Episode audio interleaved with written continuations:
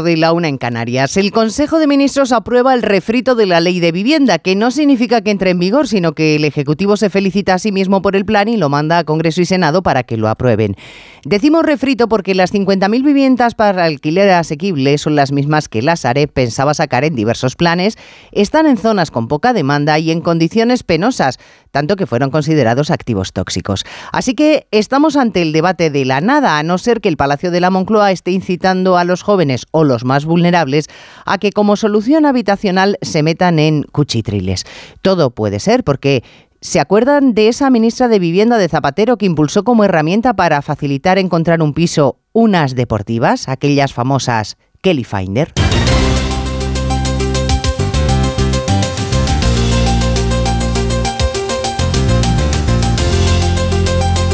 En Onda Cero, Noticias Mediodía con Elena Gijón.